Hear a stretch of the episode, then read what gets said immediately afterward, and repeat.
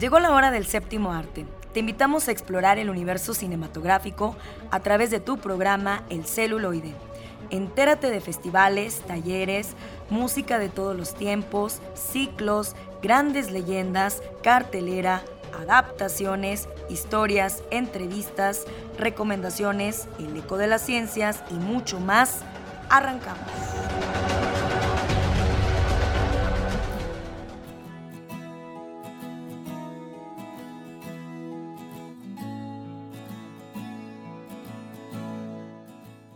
Amigos, muy buenas tardes. Es un placer recibirlos como cada sábado en su programa El Celuloide. Buenos días, buenas tardes, buenas noches. Recuerden que nos pueden sintonizar a través del 1190 de AM o escuchar en nuestro sistema podcast por si te perdiste algún episodio. Como siempre, los controles, Eduardo Carrillo nos acompaña. Tendremos nuestras secciones de recomendaciones, época de oro, por si te quedaste con ganas, ¿verdad? ¿Te quedaste bien picado? Pues Carlitos, buen día, te va a dar opción. Y también el lado ñoño con nuestro querido amigo Oscar Ramírez. Y en época de oro recordaremos a Emilio Tuero. ¿Qué les parece si arrancamos? las naves. Homenajemos al cine de ayer. Época de oro. Incursionó muy joven en el ambiente artístico su primera aparición en películas data de 1929. Era conocido como el barítono de Argel y trabajó para la estación de radio XCW durante La Hora Azul. Hoy, en época de oro, recordaremos a Emilio Tuero. Bienvenidos.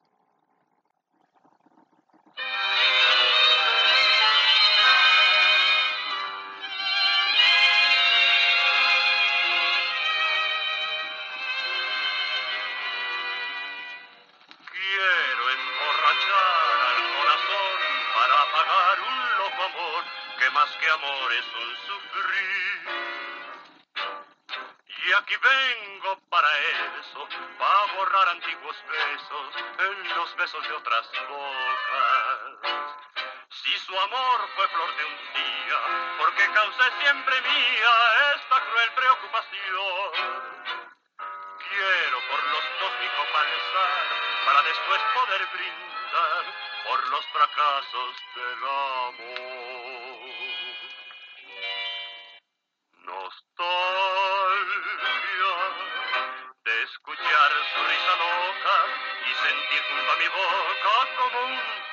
su respiración, angustia de sentirme abandonado y pensar que otro a su lado pronto, pronto le hablara de amor.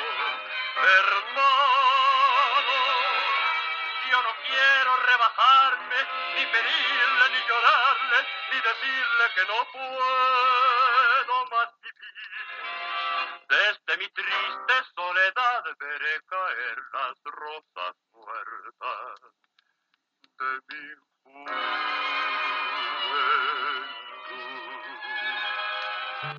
Hola, ¿qué tal amigos radioescuchas? Bienvenidos al lado nostálgico de su programa El celuloide. Excelente sábado de cine para todos ustedes.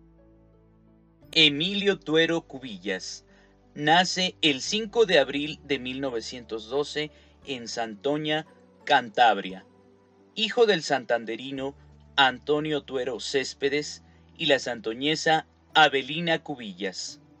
Una familia que como tantas otras marcharía a hacer las Américas. En 1923, cuando Emilio contaba tan solo con 11 años, don Antonio Tuero y doña Abelina Cubillas embarcaron junto con sus cuatro hijos más pequeños en Santander, en uno de los vapores de la naviera de Antonio López, con destino a Veracruz, México, donde llegaron el 10 de junio de 1923. Después de ejercer diversos oficios para ganarse el sustento, el último de ellos en una panadería. En aquellos años el bolero causaba furor en América, compitiendo con el tango, y Emilio Tuero se aficionó a cantar ambos estilos desde muy joven. Emilio Tuero se aficionó a cantar ambos estilos desde muy joven. En 1930, con apenas 19 años, ganó un concurso de canto en una emisora de radio local, la XEFO. Animado por el premio, dejó la panadería y se presentó a la principal emisora de radio mexicana, la XEW, la voz de la América Latina desde México, conducida por el locutor Pedro Delil. A Delil le gustaba descubrir y bautizar a los jóvenes talentos que empezaban entonces. A Emilio Tuero Cubillas, Delil presentó como el barítono de Argel, a pesar de que el bolerista tenía la voz de tenor, inspirado en la melodía El tango de Argel con la que Emilio Tuero se presentó a la audición. Desde entonces, Emilio Tuero se convirtió en el cantante oficial de la radio XEW, famosísimo en el programa La Hora Azul, donde al frente de la orquesta fue el responsable de la mayor expansión del bolero en todo Centroamérica, a través de las ondas de la XCW, la principal emisora latina desde entonces. A raíz de este éxito, Emilio fue el primer cantante en grabar en 1941 el extraordinario bolero titulado Bésame mucho, de la entonces jovencísima compositora Consuelo Velázquez. Desde entonces, Bésame mucho ha sido interpretada por infinidad de cantantes en más de 20 idiomas distintos, siendo la única canción en español que ha permanecido 12 semanas en el primer lugar del Hit Parade de Estados Unidos, declarada por la Universidad de Miami y Univision como la canción del siglo. En 1999 se le reconoció en el récord Guinness como la canción en español más cantada y más grabada de la historia. Emilio Tuero se casó en 1942 con la actriz Marina Tamayo, la cual se retiró después de su matrimonio con él. Además de su faceta de cantante, Emilio Tuero fue un famoso actor y productor de cine. Fundó la productora Arger Film. Dicen que tenía los ojos casi violeta, parecidos a los de Elizabeth Taylor, y a pesar de su poca estatura, era considerado todo un galán de cine. Emilio Tuero participó en 65 largometrajes. De ellos, 48 fueron protagonizados por él mismo, mientras que los 25 restantes los produjo. Como productor y actor, protagonizó la película Quinto Patio de 1950, que se convirtió en un fenómeno taquillero. Como cantante, Emilio Tuero grabó más de 150 canciones. Tras una intensa vida profesional cuajada de éxitos, Emilio Tuero Cubillas, el primer cantante cantabro de boleros, murió en México de F el 22 de julio de 1971 a causa de complicaciones broncopulmonares en la tierra que le acogió con tanto cariño y admiración. Soy Alex Jara. Recuerden que tenemos una cita el próximo sábado a partir de las 3 de la tarde para recordar lo mejor de la época de oro de nuestro cine. Hasta entonces.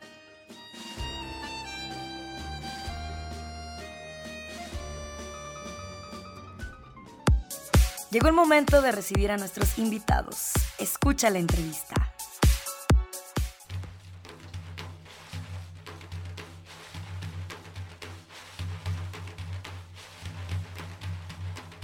Y como se los prometimos, seguimos muy picados aquí platicando acerca del, circo, de la magia del circo. Nuevamente, Diana Batres, pues, nos está acompañando para seguir ilustrándonos con respecto a las artes circenses, a los contenidos, a lo que le da identidad al circo. Así que será muy, muy enriquecedor aprender un poco acerca de toda esta historia y de cómo ha ido evolucionando también. Muchísimas gracias. Es un placer platicar acerca del circo, conocer y explorar esta parte que no hemos tenido la oportunidad de hacerlo. Así que muchísimas gracias, gracias Diana, por compartirnos, motivarnos y transmitirnos esa magia. Sí, gracias a ti, para mí es, es un placer. Todo lo que tenga que ver con el circo, aquí estoy. Oye, pues ilústranos acerca de, pues, de los orígenes del circo aquí en México, cómo ha cambiado, cómo está conformado el circo.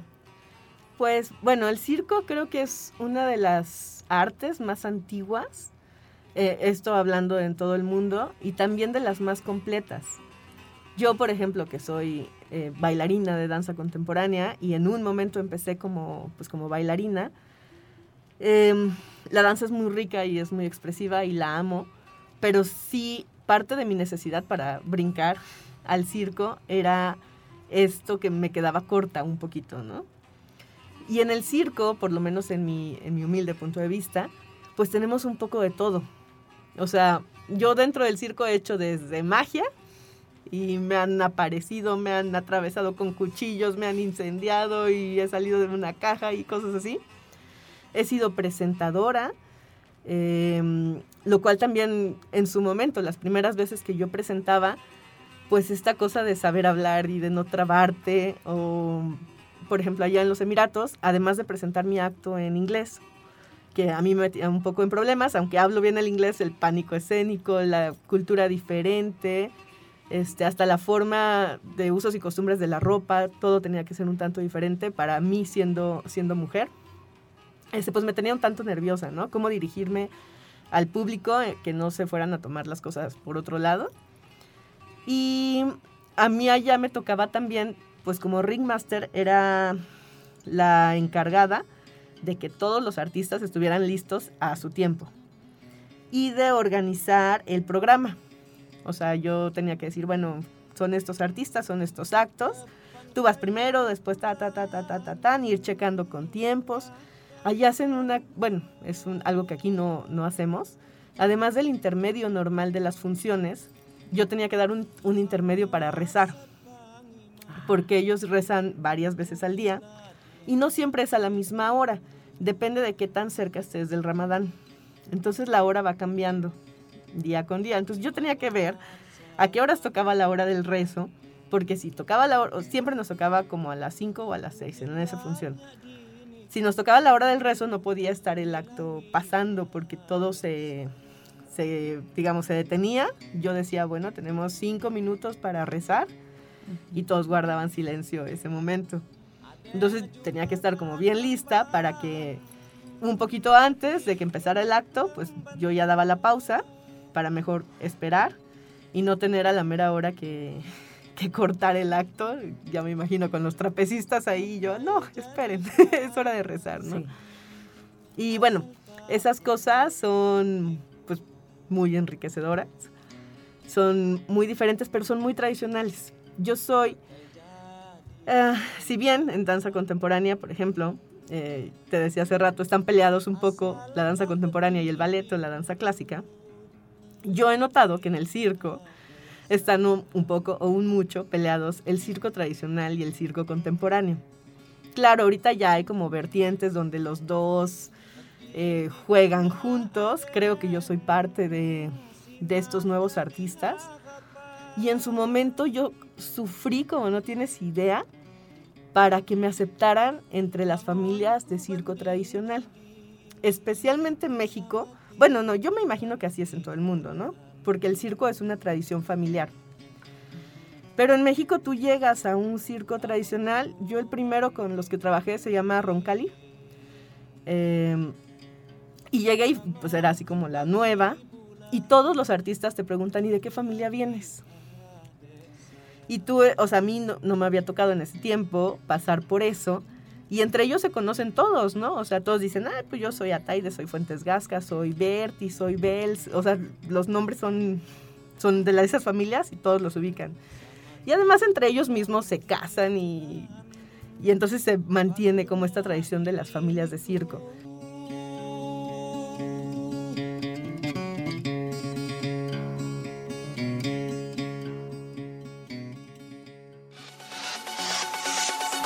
Llegó el momento de las recomendaciones. ¿Qué hacer en este fin de semana?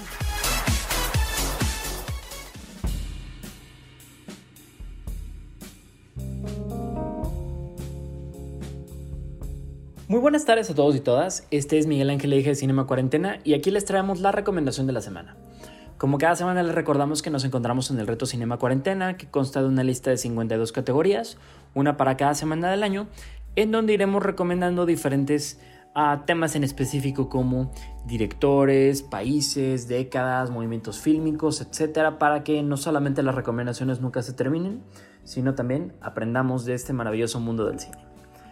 Y pues bien, dicho esto, pasaremos a platicar de una de las categorías más más mediáticas o más este con, con más expectativa de los últimos días ¿Por qué? Pues porque recién acabamos de pasar la, la, gran temporada de premios del año, en donde ya nos pudimos dar cuenta de cuáles fueron las películas premiadas y pues toca hablar de ellas. En esta ocasión pasaremos a platicar sobre una de las más sonadas y nuestra personal favorita de, de estos, de estos últimos competidores en, eh, pues en este año, ¿no?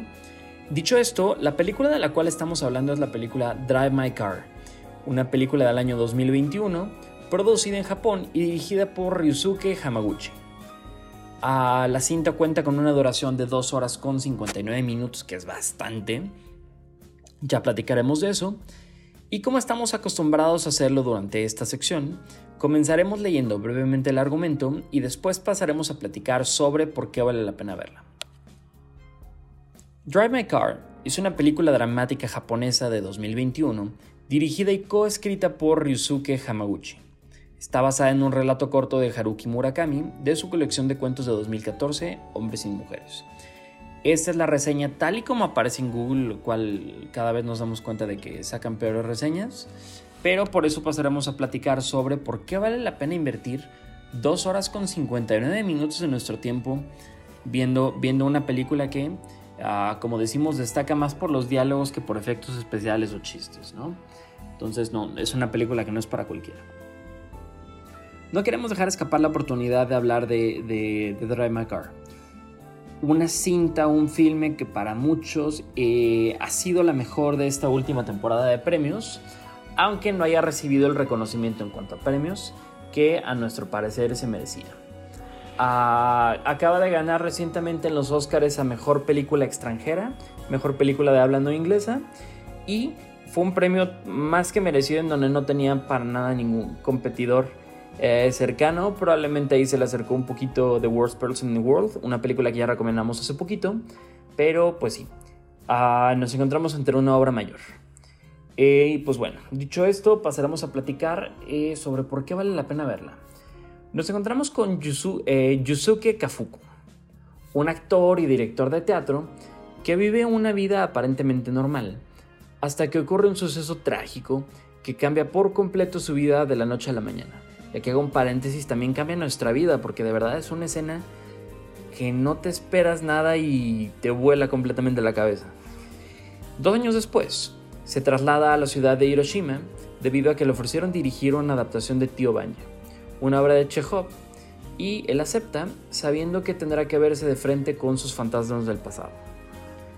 En esta nueva etapa de su vida, Convivirá día a día con un reparto de actores que lo harán no solo recordar los tiempos que alguna vez fueron mejores, sino también enfrentarse a ellos. Todo esto mientras platica cada vez más con, su chofer, a una joven quien tiene una historia bastante parecida y que entre los dos irán, ah, irán adentrándose dentro de su propia psique. Y pues muy bien, no exageramos al decir que nos encontramos ante una de las más grandes obras artísticas de este siglo, o cuanto menos de lo que va de esta corta década. Drive My Car es, una es más, más que una película, es un viaje introspectivo que se siente como una gran revelación a nivel personal. La profunda historia sirve como antesala para ir desenmarañando el, el misterio que construye la vida de unos personajes tan complejos como golpeados por la vida misma y cómo aprenden a lidiar con ello. Eso es Drive My Car. Verla es comparable a ese gran consejo que te cambió la vida en la adolescencia, porque al verla nos vemos a nosotros mismos también y en nuestra lucha por sobrevivir cada día. Faltan los caracteres y el tiempo para describir todo lo que contiene esta cinta, que no solamente destaca en el fondo, del cual ya platicamos mucho, sino también en la forma, con escenarios no solamente estéticos, sino también muy simbólicos, que complementan perfectamente a los personajes y las actuaciones. Y quiero pararme en este punto porque de verdad es que cada uno es un mundo de sentimientos e historias a las que les quedan cortas las tres horas de metraje, que sí, que, que, concluiremos diciendo que sabemos lo difícil que es aventurarte a sentarte sin moverte y ver una película de tres horas, y más cuando esta carece de efectos especiales o de chistes, pero de verdad que para eso es este espacio, ya que no podemos más que recomendar una cinta que más que esto es un pedazo de vida. Y se merece todos los aplausos que ha recibido en los últimos meses, aunque no se haya podido quedar con el Oscar a Mejor Película, que es un premio que cada vez nos importa menos, sino también con la Palma de Oro, que, perdió contra, contra Titán. Y pues bueno, uh, esto será la recomendación de la semana. Llegados ya a este punto del año, uh, nos queremos aventurar a decir cuál fue nuestro top 3. Y sin clasificarlas de mejor a peor, uh, bueno, lo vamos a hacer. Vamos a aventarnos ese, ese clavadazo. Nuestra tercera película favorita de esta temporada de premios fue The Worst Person in the World. Una película que, que como les comentamos, ya recomendamos hace alrededor de dos semanas. Sueca, muy, muy, muy, muy buena y que actualmente todavía se encuentra en cines, ¿no? en, eh, en las grandes cadenas de cines. Así la dejamos. En segundo lugar, también otra película que está actualmente en cartelera que es Licorice Pizza. La última película de Paul Thomas Anderson es nuestro director eh, contemporáneo favorito de aquí del de, de, Cinema Cuarentena. Y por último, pues sí, la, la, mejor película para nosotros este año definitivamente se lo lleva Drive My Car, que se quedó ahí en las puertas de, de mejores premios, pero seguramente quedará por, en nuestra memoria por muchos, muchos años. Pues muy bien, les agradecemos por dedicarnos un pedacito de su tiempo para escucharnos en esta sección. Este fue Miguel Ángel Eje de Cinema Cuarentena. Y recuerden seguirnos en redes sociales como Cinema Cuarentena en Instagram y Facebook. Y Tras Urbanos 2.0 en Instagram y Facebook. Muchas gracias y hasta la próxima.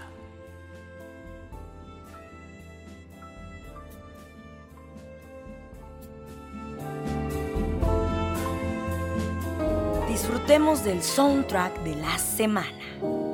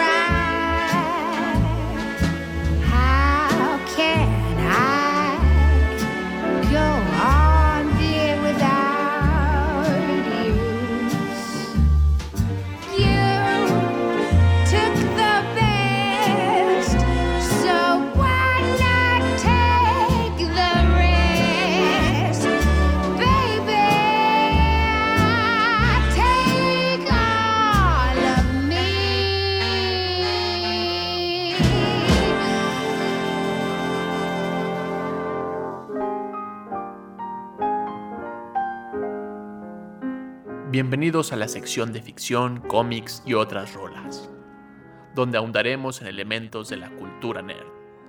Adelante con esta sección.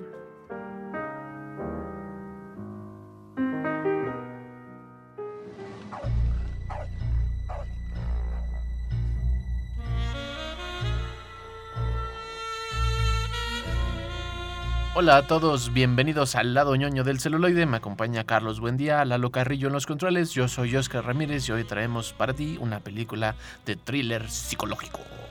Angel Heart, eh, llamada en España El Corazón del Ángel y de forma muy diferente Corazón Diabólico en Hispanoamérica. Spoilers, en español horrible. Me gusta esta como dualidad, ¿no? En, la- en las traducciones. Es una película dirigida por Alan Parker, que lo recordarán como en Art de Mississippi, que es, va un poquito enfocado a la onda thriller, cine noir, película de detectives, que tal vez llega a tocar, a, a- a meter los dedos y juguetear en la piscina del terror. Y de lo psicológico. Porque terror psicológico. Oh, es una película que parte de todo el ambiente de los detectives. Una escena. um, en escena me refiero como a cómo está planteada la película. Después de la Segunda Guerra Mundial, cuando un soldado está desaparecido, que además era un soldado que cantaba muy bien, que todo el mundo lo reconocía y ubicaba algo sobre Johnny Favorite. Y entonces le piden a un joven Mickey Rook, que es todo un detective, que es eh, Angel, Harry Angel, que investigue el paradero de este, de este joven, de este cantante que ha Johnny sufrido, de Johnny Favorite que ha sufrido una explosión por una mina, entonces está desfigurado y quiere saber el paradero de esta persona. Como Mickey Rook se dedica a ser investigador privado, no tiene mayor problema que buscar a esta persona. Pero ni más ni menos que eh, quien es su empleador es el mismísimo Robert De Niro en un personaje bastante lúgubre, bastante cruel, que tiene por mm, peculiaridad unas uñas muy pronunciadas, un porte excepcional y en las partes en las que interactúan Mickey Rourke y Robert De Niro, este, hay una tensión impresionante en la narrativa, en cómo se presentan. Y este personaje se llama Louis Cypher, que, bueno, dile, el nombre en inglés es más parecido como a Lucifer. Hay un juego muy peculiar del nombre que es importante para la narrativa, pero se nos va de, de alto cuando estamos viendo la película por toda la atmósfera que plantea. Así es, es una película que logra combinar perfectamente estos dos géneros, que es como la típica película de detectives, del policía, ¿no? Que la hemos visto eh, en cantidad de los cine clásico de los 50 hasta, por ejemplo, actualmente que si vas al cine enta- eh, eh, actualmente vas a encontrar, por ejemplo, The Batman, que es como es un detective, es una persona que está recopilando Y que tiene evidencia. como toda esta oscuridad de la película Noah en a color, ¿no? O sea, el, el sentido de la sombra y el contraste está súper marcado. Exactamente, y esta película logra como justamente darle ese twitch de, va, es otra historia de detectives, pero es otra historia que va como a tocar, a darle este guiño a lo sobrenatural, a lo paranormal, a lo de... Realmente en esta como línea entre, ¿es una metáfora de la maldad del ser humano o si es el chamuco como tal? Hay un juego visual muy muy potente porque la película no se tarda en plantear quién es este detective, cómo es la relación de Louis Cypher y Harry Angel, porque los diálogos son muy peculiares, la forma en la que se expresan, cómo se muestran y se postran en la, en la escena es impresionante. Y cuando empiezan a buscar Harry empieza en un hospital donde eh, hay una hoja, convence ahí a la enfermera este, joven que acaba de entrar, la convence de que le pueda enseñar los papeles y ve que hay una fecha que ha cambiado, hay datos que están incorrectos y lo curioso y peculiar está en que las cifras están escritas con pluma de bolígrafo, o sea, el- la pluma con el roll ball, la bolita Ujú. como los Bic, sí, como... cuando en esa época o en la que marca la fecha todavía no existían las plumas de este tipo y entonces desde ahí comienza toda la capacidad como detectivesca del personaje, que es muy fachoso, es un personaje muy peculiar, muy raro, a diferencia de otras películas de detectives donde el carisma queda contundente en el detective, aquí es como la capacidad de atención y de control que tiene del, de lo que está investigando, ¿no? Es un personaje completo, hecho y derecho, y cada que va avanzando en la investigación, se va encontrando con esto sobrenatural que dices. Y esto sobrenatural está rodeado de vudú, misas ocultistas, de templos, de iglesias y todo alrededor de lo que ocurre en el Bayou, en Mississippi, que le da toda esta idea de lo mágico, la magia negra y una trama, subdrama de cuestión racial muy potente en la película, porque se va enfrentando al, al estos lugares donde las minorías son sumamente maltratadas, pero también tienen una pasión hacia lo religioso sumamente explosivo. Y entonces el personaje, cada que va encontrando algo nuevo, lo quiere echar para atrás en la investigación porque se va volviendo sumamente peligroso hasta que matan a, a un doctor que tenía la clave de quién iba a ser este Johnny Fontaine. Y entonces él se ve involucrado en este asesinato y la policía lo empieza a perseguir. Y toda esta búsqueda de dónde está este cantante, su relación con Louis Cypher y estar huyendo de cierta manera de la policía, aunque él no haya sido el asesino, van deteriorando de una forma paulatina el personaje hasta que al final de la película está completamente roto y completamente loco.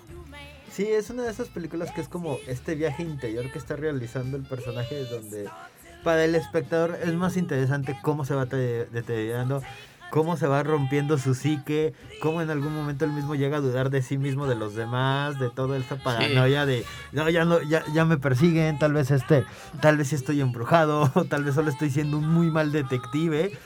Y realmente ahí está lo entretenido, ¿no? Mientras ah, en el exterior, en la, en la trama de la superficie, está como de te, te acusaron de un crimen que no cometiste, ¿no? Hay una persona desaparecida. Elementos que, que otro director, otro equipo de producción podrían haber llevado a un, a, a un thriller como un poquito más de acción, un poquito más de entretenimiento, un poquito más como, por ejemplo, me acuerdo que, que recomendamos eh, eh, en estas últimas semanas la de Ronin, que eso es como de, va, no, es- no es tanto lo que está ocurriendo dentro de los personajes, Sí, es más las acciones que les van pasando. Y aquí no, aquí sí es como más de, este personaje le está pasando mal, ¿no? Y algo está ahí dentro de él, se, se- se- está rompiendo. Y tú como espectador sabes que eso es lo padre de la película, ¿no? Sí, porque eso es lo interesante. Además hay una cantidad impresionante de símbolos, o sea, de cómo se plantea la película.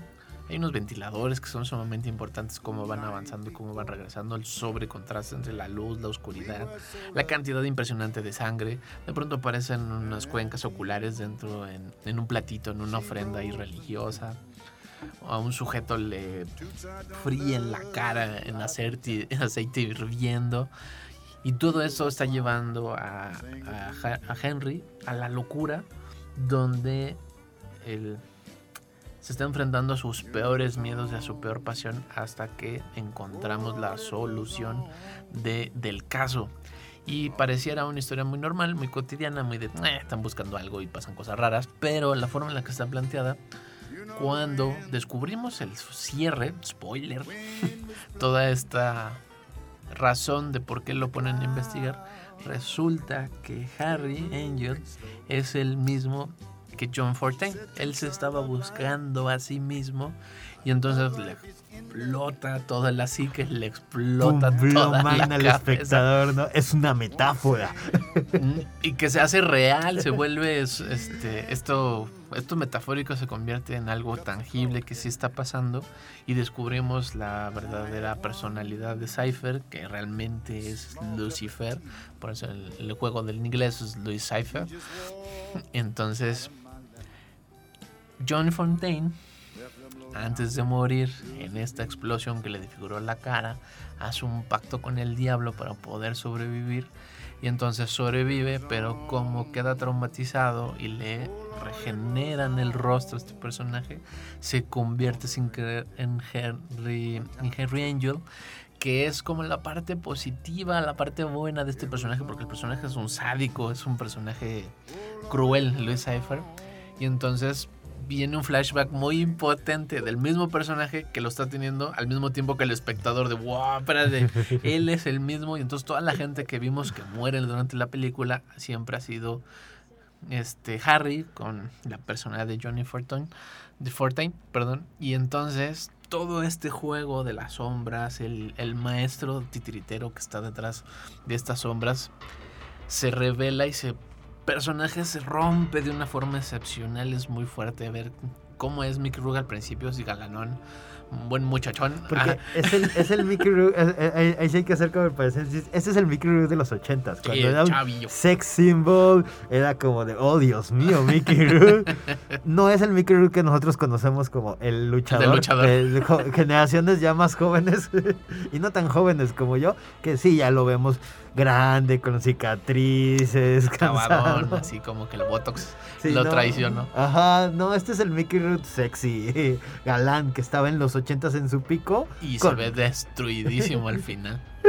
justamente compartiendo escena con Robert De Niro que e- es, como el momento de su carrera. Creo que en los ochentas era el momento en que ya no es el, el chavito que promete de Taxi Driver, es ya el nominado al Oscar varias veces. Y de hecho, idealmente él, querían que él fuera el papel de, de Harry Angel, pero como ya había madurado, como dices, de cierta forma, por eso se convierte en Louis Cypher. Y toda la película tiene una tensión impresionante narrativa, visual y sobre todo de diálogos, cuando ellos dos están dialogando. Y la película es sumamente potente porque constantemente, a través de la narrativa visual, que no nos estamos dando cuenta del todo, pero toda la información está ahí, cuando la ves así pausándola, dices, claro, ahí estaba eso, claro, ahí estaba el otro, ahí está todo. Estamos descendiendo junto con Harry al mismísimo infierno, eh, mostrado a través de un elevador. Sí, esta película logra justamente hacer esta mezcla interesante en la carrera de Alan Parker, que es al inicio de los ochentas, él estaba haciendo The Wall de Pink Floyd, esta cosa surreal y Sí. alocada. Y después de esta película hace Mississippi Burning, que es como un thriller policiaco hecho y de hecho crudo. con eh, señalando las diferencias sociales y raciales dentro de Estados Unidos. Esta película justamente está ahí en medio, a pe- a pesar de que es previa a Mississippi Burning, Sí. un año o dos. Es es este cosa en medio entre está loca, extraña, estrafalaria, pero al mismo tiempo, pues es un thriller policíaco hecho y de hecho con donde todas las pistas están ahí para que el espectador vaya construyendo. Me encanta esta película, ¿no? Creo que estás clasificando de película perturbadora. ¿Ya la vieron? ¿No la vieron? Escríbanos a nuestra página de Facebook, estamos como El Celuloide.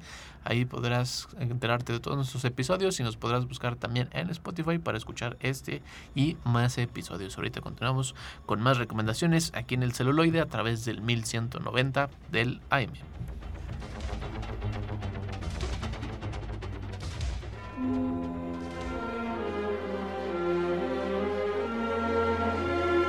Les voy a hacer una recomendación que no pueden rechazar. Escucha bajo tu propio riesgo. Hola amigos, amigas del celuloide, yo soy Carlos, se encuentra conmigo Oscar Ramírez. ¿Qué onda? Y el día de hoy les traemos más películas de policías corruptos, pervertidos, que el poder los embriaga. Ay, horrible en esta película. Touch of Evil, este clásico de 1958 dirigido y coprotagonizado por Orson Welles. Ok, sí, ¿no? Ese, el gran Orson Welles, el de los mejores directores del cine, Ese tío Orwell.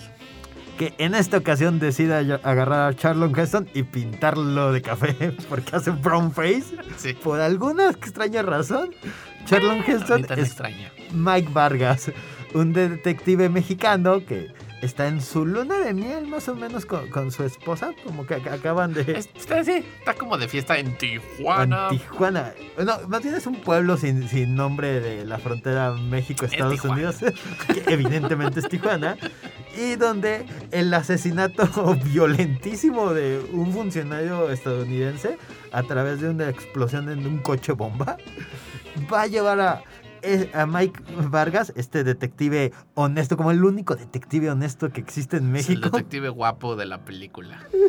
pelearse con el mismísimo Orson Welles, Han Quintal, que es el detective del lado estadounidense que se encarga del caso, que en la mejor definición de personaje es un mal policía, pero es un buen detective. Sí, es un, es un policía bastante nefasto que a todo el mundo cae gordo, pero apenas llega y resuelve lo que tiene que resolver en su momento a punta de cachetadas y, y bofetones a todo el mundo. Y entonces esto es- esta película arranca rápido porque no pasan ni los 10 minutos y explota este carro. Y entonces los dos detectives... este, Se pelean el caso. pues como la jurisdicción, ¿no? Porque ocurrió entre la frontera, ocurre entre el lado de México, pero es un ciudadano norteamericano, que luego lo vimos esta parte en esta serie que se llama El Túnel, que hay como tres versiones en- El- que el ocurren puente, en tres ¿no? fronteras diferentes. se The llama Bridge. en, el- en la En inglés, sí. mexicana, ¿no? En la mexicana se llama The Bridge. Y se irá este, entramando toda la película a través de policías corruptos, gángsters, mafiosos, la rectitud de este personaje, Vargas, y sobre todo su esposa, que es como, ya no te pelees, vámonos de aquí, este, que lo resuelvan ellos, tú no debes de hacerlo, pero su sentido de justicia está a tope y no, no permitirá que ni siquiera su esposa dañe su, su integridad como policía. Y constantemente están luchando todos los personajes uno contra otro. Y es peculiar como su esposa, su pareja, no entiende como el mundo mafioso que plantea la película, que es un mundo bien oscuro y bien perverso. Sí, en momentos peca de inocente y en momentos incluso peca de como paranoica, de no te voy a ayudar, no, ustedes van a Son buscar. mafiosos. Ajá, o- y el momento de, ah, bueno, está bien, te acompañaré, ¿no? A pesar de que es una evidente trampa. Así es, esta película básicamente es el, el duelo entre estas dos personas, que por un lado es Orson Welles intentando resolver el caso y ser como el super policía que sus compañeros creen que es. Definitivamente no es la persona más recta del mundo. Mientras está este personaje de Charlton Heston, de- el detective Vargas, que es la persona más recta del mundo, pero todo el mundo no cree que lo pueda sacar adelante, no cree que sea lo suficiente profesional, lo menosprecian por ser mexicano, no confían en él de, de, "Ay, de seguro le estás ayudando a los mexicanos y te compraron con su dinero. Todo esto a la par de que mientras ellos tratan de resolver el caso cada quien de su forma, está ocurriendo algo ahí atrás de alguien sabe, alguien explotó algo y este hay una pandilla ahí como de mexicanos, como de tratando de mover Y como investigación. italianos también, ¿no? Como de italianos, no sé, es que eh, eh, están como los adultos, o sea, como los señores, Bueno, sí. y luego está como esta bandita de motociclistas, chicanos, rock and Que rolleros. tienen las escenas, creo yo, más raras de la película, que es donde se está alojando la novia de Vargas, la esposa de Vargas. La señora Vargas. La señora. Vargas, correcto. Y, y nomás subimos como toda la fiesta que hay afuera de, de esta pandilla de motociclistas hasta que recibe una llamada de extraños que le dicen cuidado porque ya van por ti y se convierte en lo que ya era un caos, se duplica, se triplica y se vuelve en una como, como un pleito fulero. Sí, esta película es, es una película que no se detiene en, la gran tradición de mm, grandiosas películas de una hora y media. Esta es la que se lleva como eh, los premios, porque realmente es una película que está perfectamente dirigida. No hay algo que sobre, no hay algo que falte, no hay algo que digas, ay, ¿para qué movió la cámara? La cámara se mueve junto con los personajes cuando ellos descubren algo, cuando ellos se están moviendo física, espiritualmente. La cámara refleja perfectamente como este mood, de repente incluso como en estas escenas que cuentas, ¿no? De que están troleando a la esposa de Vargas. De repente parece más este jugueteo, parece más como una película este para la televisión en donde adolescentes revoltosos. Pero realmente está como todo pensando para hacer como de, ay, son solo chavitos inocentes y luego ¡zas! ¿no? Son personas súper peligrosas y súper horribles. Llegan momentos en que la iluminación se torna como en esta película de terror de los 50, con claroscuros muy tintes de- del cine expresionista. Y de repente solo es como una gran película de acción, donde va la cámara siguiendo en la, como por ejemplo la primera secuencia, ¿no? Que dura como 10 minutos o 5 así. minutos, una plano secuencia en donde vemos justamente la persona que va a realizar este atentado con el que inicia toda la trama y cómo esta persona, la que es víctima, no se está dando cuenta de que Sí, está de a punto de morir. y cómo nos lleva por toda nuestra locación, que va a ser este pueblo fronterizo. y que termina desencadenando esta explosión donde aparece nuestro super personaje, el detective. Vargas, ¿no? Y Hank no. Es padre la película porque sí, como dices, ¿no? El montaje como está hecho, nada se desaprovecha, no hay escenas como de vamos a platicar para presentar a los personajes, ni como transiciones a otras escenas. Todo está fluyendo rápidamente y en este super contraste de, con estas super sombras. Creo que lo emocionante y lo padre de la película es justamente esto que no se detiene, cómo está hecho el montaje y que todos los personajes se conocen. ¿no? Los extraños al, al, al pueblo somos los que estamos viendo en la película porque todos conocen o han oído hablar de alguien. Y entonces los personajes que están detrás de las ventanas, escuchando detrás de la puerta, van y hablan con el mafioso, que el mafioso está hablando con la señora Vargas. La señora Vargas trata de decirle a su esposo que es muy peligroso, pero él se está peleando mientras con Hank y Hank está tratando de cachetear a todo el mundo porque él sabe cómo está el mundo de viciado y él ha visto la putrefacción y inmediatamente llega el héroe de capa blanca a querer defender y todos se conocen, el del taxi, el de los hoteles, el que lava el coche, el del barbero, el de la cantina. Y es un, un montaje impresionantemente hecho, no hay una agilidad que parte yo creo del teatro porque todo el cuadro se aprovecha. Orson Welles viene del teatro de, de- de- Sí. de montar estas cosas ex- exageradas Aparte, de ese tiempo, cosas ¿no? enormes. Como superproducciones y que después fue como de, bueno, ¿y por qué no mejor pongo una cámara enfrente y, y hago películas? Y, y eso es lo peculiar que en esta película no nomás pone una cámara, le da un sentido estético y narrativo a la película para eh, reflejar todavía como el pesar de los personajes y al menos a mí me tenía como tenso toda la película porque hay mucha información, hablan un montón y o sea, y hay que ver un montón de cosas mientras está avanzando todo en diferentes lugares y no descansamos para ir a ese otro lugar, ¿no?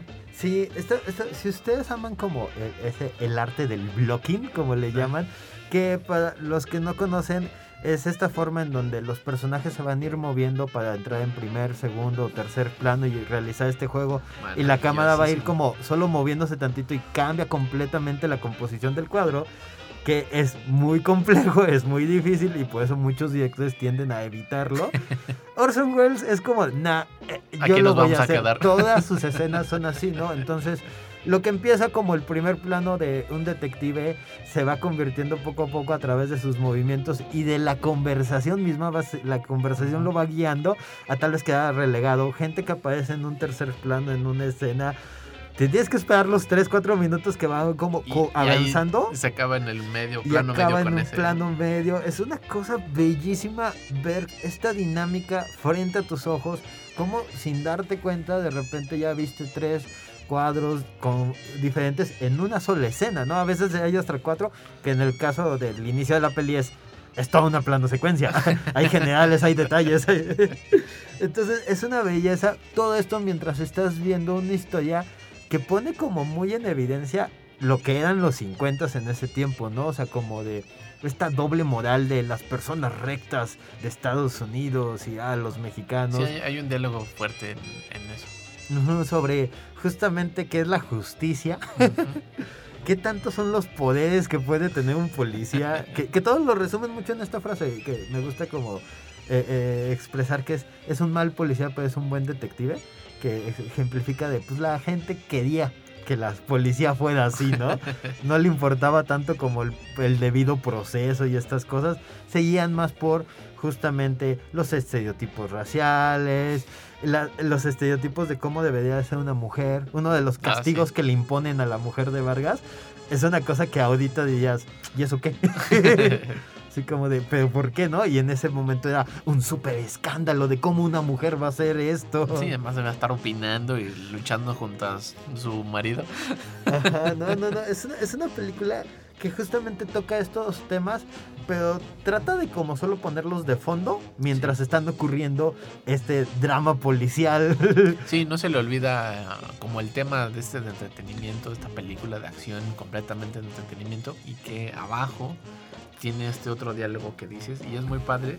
Y como decías, ¿no? Al principio esta escena, plano secuencia, plantea muy bien el tono de la película y que no nos es extraño cómo se va resolviendo. Así es. Esta película yo creo que es una de las grandes películas del siglo. Es una de las películas que tienes que ver alguna vez en tu vida. Así que véanla, Touch of Evil de Orson Welles. Está en Amazon Prime. Está actualmente Oh, bueno. en HBO Max, Ah, pero tal vez la vayan a quitar. Ustedes, hay una multitud de ediciones en DVD, la pueden conseguir, se las recomendamos y nos escuchamos la próxima semana. Recuerden escribirnos en Facebook como El Celuloide y escuchar este y otros episodios en Spotify. Nos encuentran como El Celuloide Radio Universidad. Hasta luego.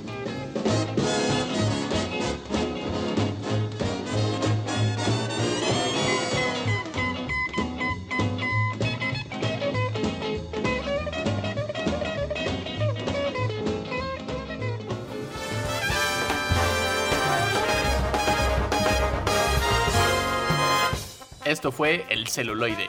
Escúchanos por el 1190 de AM. Teléfonos en cabinas 826-1348. Síguenos en nuestras redes sociales y YouTube. Nos encuentras como El Celuloide. Dirección de Radio y Televisión de la Universidad Autónoma de San Luis Potosí.